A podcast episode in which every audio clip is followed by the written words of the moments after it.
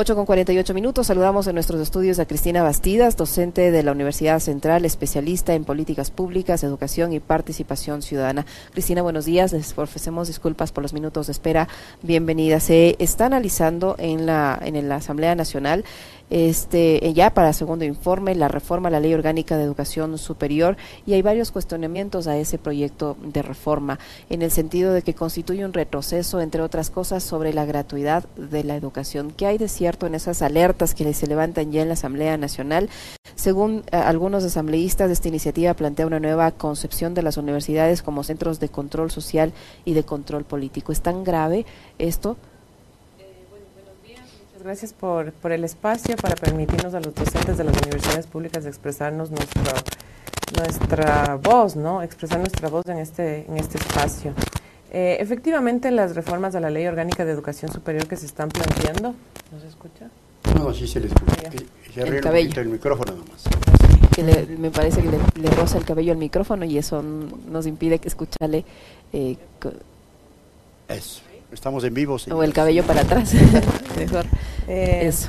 Eh, bueno, entonces efectivamente, como les mencionaba, la ley, las reformas que se están planteando a la Ley Orgánica de Educación Superior eh, son en realidad un, tienen un enfoque mercantilista, las de la educación superior. realmente son un peligro para las, la universidad pública de calidad, para la calidad de la educación superior, no solamente para la universidad pública. Hay una serie de cambios que ahí vamos a ir conversando que implican una una desregulación total de las instituciones de educación superior. Eh, el CES eh, deja de garantizar los derechos de calidad, de rendición de cuentas, del carácter no lucrativo de las instituciones de educación superior. Eh, también se enfoca, se, se, digamos, se enmarca en una flexibilización laboral de los docentes, sobre todo de los docentes contratados. Las, y las instituciones de educación superior dejan de dejan de ser exigidas eh, para un proceso de rendición de cuentas de la sociedad sobre su labor investigativa, científica eh, y de docencia. Em, entonces, realmente es una reforma que, que, apunta a consolidar un esquema neoliberal de educación superior. ¿Y esta propuesta eh, nace del régimen? O, es impulsada también desde el interior de la Asamblea? Mm, a ver, es importante decir que ha habido, eh, que, que, ya han habido muchos cambios ¿no? en el sistema de educación superior. Nosotros tenemos unos reglamentos de régimen académico que han ido ya cambiando a través del reglamento del sistema de educación superior. Uno de, las, de los enfoques más importantes en estos reglamentos de régimen académico ha sido el el, el hecho de desregular la creación de universidades, carreras, eh, en lo que el gobierno llama una simplificación de procesos. En realidad lo que, lo que estamos, eh, digamos, haciendo como país es abriendo la puerta que se creen una serie de universidades de garage que pueden crearse fácilmente. Ahora la oferta es que en 20, en 30 días yo puedo crear una universidad, una carrera. Eh, y eso significa que el Estado deja de asumir la responsabilidad de garantizar la calidad educativa a los estudiantes, ¿no?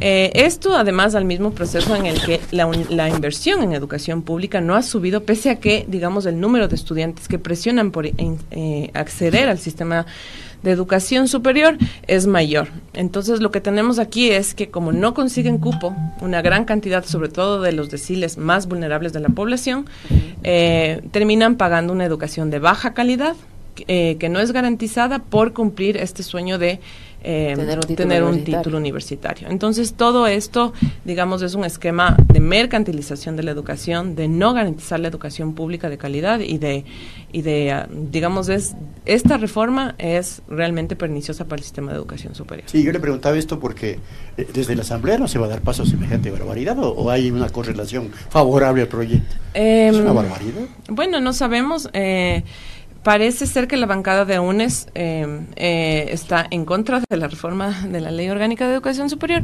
pero no sabemos muy bien cómo serán los acuerdos y los otros en, los otros partidos. Y eso es bien importante para la ciudadanía atender, ¿no? Porque, mm, bueno, ya vamos a ir conversando más detenidamente sobre lo que implica esta, esta reforma, pero eh, los partidos que voten a favor de esta reforma son partidos que están a favor de una neoliberalización de la educación superior, de una mercantilización de la educación superior superior. Y ese es el proyecto del gobierno, digamos. El proyecto del gobierno es dejar de garantizar una educación superior de calidad y además pública, ¿no es cierto? Sobre todo pública. Ajá. A ver, ¿qué, qué aspectos son peligrosos de esta reforma? ¿Qué, ¿Qué, encuentran ustedes allí eh, que va a terminar afectando a quienes están eh, en, la educación superior? Mm, ya, solo por nombrar algunos, los más importantes, porque si no podríamos hablar horas eh, sobre el tema. pero a ver, este, mm, en cuanto a los estudiantes, los estudiantes a partir de esta reforma tendrían eh, que pagar sus derechos de grado, su titulación en las instituciones públicas, por lo tanto ya no hay gratuidad de la educación superior pública, ¿no? Eh, el carácter no lucrativo de las eh, universidades privadas ya no es garantizado por el CES. Digamos, en la, en la, en, la ley orgánica de, educación superior, el CES garantizaba que las universidades no tengan un carácter lucrativo. En esta reforma, el CES deja de garantizar ese carácter no lucrativo eh, y solamente, digamos, hay una verificación, pero la palabra garantizar que no haya carácter lucrativo en las instituciones educativas deja de, deja de funcionar, ¿no es cierto? También se abre paso a lo que yo ya les decía, esta, que ya esto es vigente en el reglamento del régimen académico, esta mercantilización de la educación. Entonces, ¿qué va a pasar, digamos, con los deciles más vulnerables de la población? Van a pagar una educación de mala calidad, van a endeudarse los papás de, de las familias más vulnerables para pagar una educación además de pésima calidad. Claro, los que puedan hacerlo, porque habrá otros que definitivamente no lo van a poder hacer y no van a intentar. Exactamente, y hoy por hoy ya, digamos, eh, aquí tenía el dato, solo el 15.5% del decil 1, eh, que es el decil más vulnerable, entra a la universidad.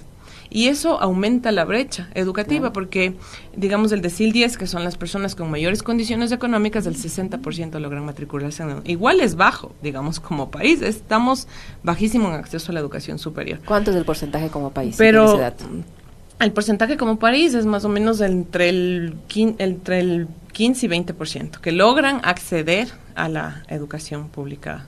Eh. Lo que contradice, la propuesta contradice lo que dice el régimen a diario, de garantizar el libre acceso para, los jóvenes a la universidad. Hoy por hoy para los jóvenes conseguir un cupo en la educación pública es muy difícil porque no hay más inversión en la educación superior pública. Eh, y, eh, digamos, vemos también que además son familias muy afectadas, ¿no? Por la pobreza, por la vulnerabilidad en un país donde más o menos el 70% de, la, de las familias no tienen empleo pleno, lo que se está además quitando con esta reforma a la Ley Orgánica de Educación Superior es la capacidad de que esas familias puedan tener alguna posibilidad eh, de mejorar en el futuro, ¿no? Con sus hijos. Em, y lo que está pasando mucho es una emigración muy fuerte de jóvenes en edad de trabajar que se está yendo por el Darien justo. O sea, este sería un nuevo golpe del que ya atraviesan por la falta, por, por los recortes de presupuesto que han tenido las instituciones de educación superior públicas. Este sería un nuevo golpe adicional, porque usted mencionaba que entre las reformas se plantea una especie de, de flexibilización para el tema de los profesores. Exactamente, por ejemplo, hoy por hoy ya tres de cada diez, esto es un dato de CENESID, tres de cada diez docentes no tienen, eh, digamos, solo tres de cada diez docentes tienen nombramiento. Los demás todo a contrato. El resto son todo a contrato. Y lo que está haciendo esta reforma eh, es eh, abrir la posibilidad de que los profesores contratados ya no tengan ninguna seguridad social y sean contratos civiles, es decir, por horas, eh, por hora clase, además del reglamento del régimen académico ya dice que los alumnos pueden tener un aprendizaje autónomo más o menos, me parece que decían un 40% de su tiempo, por lo tanto la labor del docente cada vez es, más reducida. Eh, y si, la si, si, hoy por hoy, porque no han habido concursos públicos de, para docentes, no hay concursos públicos, la mayoría de profesores son van a ser profesores de contrato que además con esta reforma facturarían, no tendrían ninguna seguridad social ¿Y qué es lo que, digamos, en conjunto va a pasar con estos profesores? Que van a ir buscando en varias universidades donde trabajar y la calidad de la docencia, la tranquilidad del docente, la posibilidad de que el docente piense científicamente, de que produzca conocimiento científico, se queda en la nada.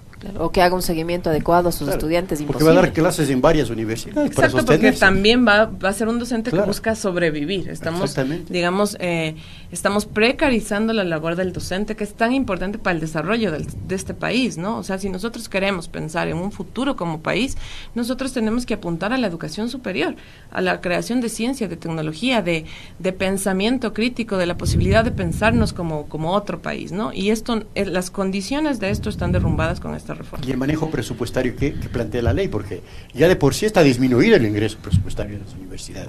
Otra cosa que, plantea es, es eh, que una parte de la, de la inversión eh, para las instituciones de educación pública, públicas y cofinanciadas van a ser fondos concursables. Entonces, todo esto es es, es un, juego de liberalización ¿no? de, la, de, la, de la educación superior.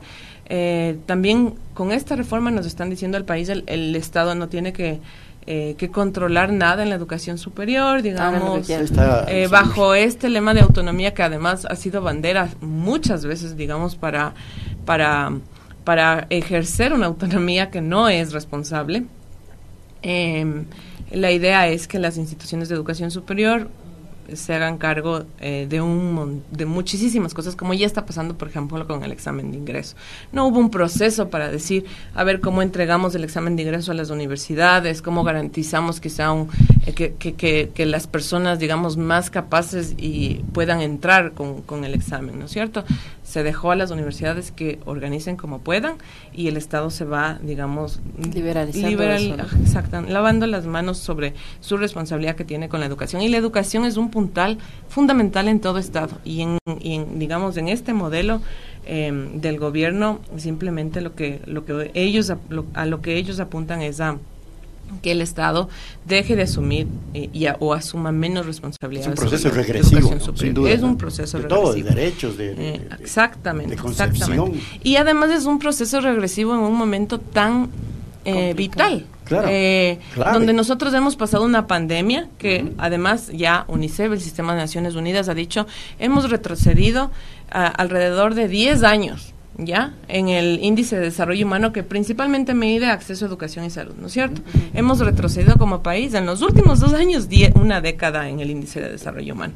Em, y eh, después de la pandemia hubo un hueco educativo, hubo una se la, brecha educativa aumentó porque eh, la brecha digital eh, generó que muchos sectores de la población no puedan acceder a una educación virtual, ¿no es cierto? Eh, después de la pandemia, ¿qué han hecho muchos países? Apuntalar a la educación, porque hubo un retroceso, se aumentó la brecha. Este gobierno lo que ha hecho, tanto en la educación eh, básica, media como en la superior, es decir, básicamente no es nuestra responsabilidad, veamos cómo Cómo, cómo, las instituciones de educación superior pueden organizarse para, para sobrevivir en estas condiciones tan duras. ¿Y quién para esta ola regresiva de derechos y de todo. ¿Quién para? Porque la universidad tiene esa historia de lucha. ¿Qué participación han tenido los, los rectores? ¿Han, ¿Se han expresado? ¿Han, ¿Han hecho alguna exposición frente a los riesgos de esto? Sobre todo los docentes, me parece que con los docentes ha habido algún movimiento, sobre todo, bueno, en la Universidad Central, nosotros como, como docentes de la Facultad de Ciencias Humanas hemos hecho un pronunciamiento, hoy vamos a asistir a la Asamblea, un representante de nuestros docentes va a exponer frente a la Asamblea los peligros de esta, de esta reforma regresiva en la educación superior. Y bueno, nosotros alertamos a la ciudadanía que vea el voto, porque el voto en esta reforma de la Ley de Educación Superior nos dice mucho sobre los partidos, nos dice mucho sobre la orientación política que tienen los partidos. Ahora tenemos muchos partidos que hablan de izquierda en los discursos, pero que luego están votando favorablemente a estas reformas. Y hay varios ejemplos sobre ello. Le queremos agradecer, Cristina, se nos terminó el tiempo, sin duda le volveremos a invitar para ampliar un poco más este tema que se vuelve muy importante, porque estamos hablando del futuro del, del, presente y del futuro del país en el tema de la educación superior. Cristina Bastidas, docente de la Universidad Central, especialista en políticas públicas, educación y participación ciudadana, conocedora de la materia que ha estado con nosotros. Muy amable. Cristina, muchísimas gracias. Muchas gracias por la invitación. Oye, Liceña, yo me quedo con este comentario de un amigo nuestro en redes sobre el tema que estamos hablando. Es otra zapada del banquero. Ahí me quedo, nos despedimos.